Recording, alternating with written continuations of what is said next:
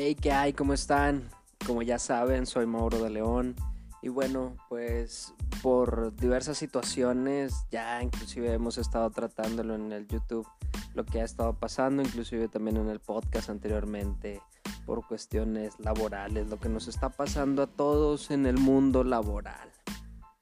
Entonces, debido a eso, quiero hacer una serie de audios y videos para ustedes para comenzar una nueva era, una nueva época.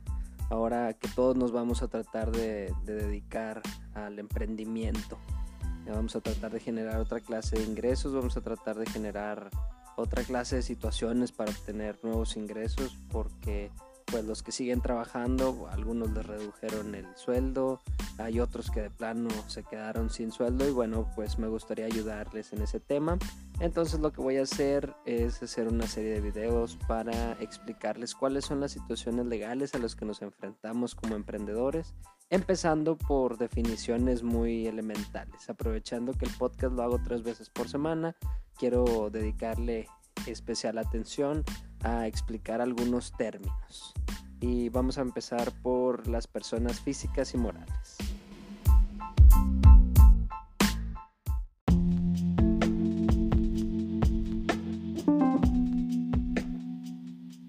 Entonces, bueno, vamos primero a la teoría. La teoría nos indica que la diferencia entre una persona física y una moral es que la persona física tiene de alguna manera Ah, vaya, es una persona como tal, como todos lo, conocemos, tiene un nacimiento, tiene un nombre, tiene un acta de nacimiento, está registrado ante el registro civil, este se puede casar, son las personas que conocemos, es la persona física. A diferencia de la persona moral, la persona moral es aquella que nace a raíz de un acta constitutiva, esta no, no es una persona con cuerpo, es, es, una, es un ente, es como una empresa, esa es una persona moral. Eh, en esencia la teoría nos marca esto. Yo creo que no hay, no hay mucho en qué diferenciarlo. Lo que tenemos en común tanto las personas físicas y morales pues son algunos derechos y obligaciones. En el caso de, de las personas morales pues también pueden adquirir bienes, pueden enajenar bienes, es decir, pueden venderlos. Eh, bueno, estos pueden ser de dos o más personas. Las sociedades van como todo mundo las conocemos, la SA, SC, SDRL, que igual en el próximo capítulo les explico cómo, cómo funcionan a detalle. Pero en esencia, vámonos basando en la teoría, estas son las únicas diferencias que tenemos tanto como una persona moral con una física.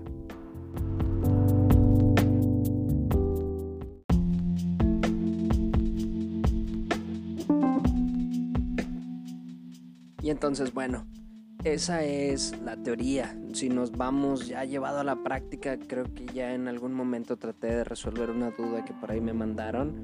Pero yo soy mucho de la creencia de trabajar con lo que tenemos. De hecho, es un proyecto que traigo ahí en mente, que quiero desarrollar ahorita aprovechando que tenemos un poquito más de tiempo, eh, para generarles ahí contenido de, de que ustedes quieren hacer algo como lo que estoy haciendo, bueno, les voy a enseñar a trabajar con lo que tienen, a no invertir tanto, porque la verdad es que es de los primeros problemas con los que nos enfrentamos a la hora de partir un negocio, que quizá no, no tenemos el capital para invertir o se nos resulta muy complicado el invertirlo porque son inversiones de alto riesgo. Entonces yo soy mucho de la idea de trabajar con lo que tenemos. Yo creo que si tenemos que decidir entre hacer una persona moral, o sea, crearla, eh, fundar una sociedad por alguna razón de, algún negocio que queremos eh, comenzar, la verdad es que yo preferiría que trabajáramos con lo que tenemos. Es más fácil hacer un registro de persona física con actividad empresarial. Ya en otro capítulo les explicaré cómo funciona la cuestión esta fiscal, pero a pesar de que no soy contador, me ha obligado el tratar de tener mi propio negocio, pues la cabeza para buscar una, eh, una solución fiscal. Entonces, bueno, como yo soy de la idea de trabajar con lo que tenemos, yo les recomendaría trabajar como persona física con actividad empresarial. Esto ya te permite el emitir una factura que no tiene mayor complicación lo podemos emitir desde algún software de, paga o si no tenemos la inversión, que es lo que estoy tratando de solucionar, bueno, podemos ir directamente a la página del SAT.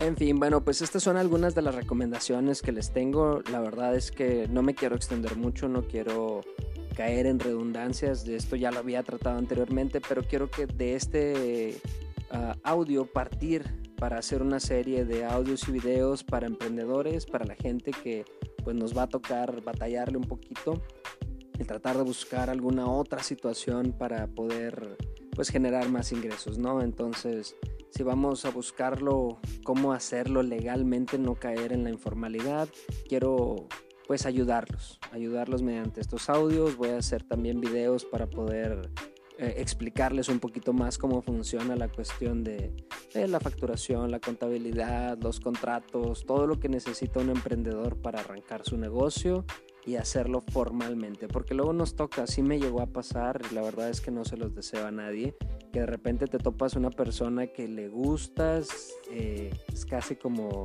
tu crush porque es un buen cliente que pinta para hacer un buen ingreso, un buen, eh, un buen arranque, un buen punto de inicio y de repente dice, bueno, este, pero necesito que me hagas un contrato, necesito que a la vuelta de cuando termines el servicio me emitas una factura y ya te mete en, en problemas mayores, ¿no? Entonces, la verdad es que si no estamos preparados nos pueden agarrar fuera de base, podemos perder el cliente o podemos que alguien se, se, se pueda pasar de listillo con nosotros.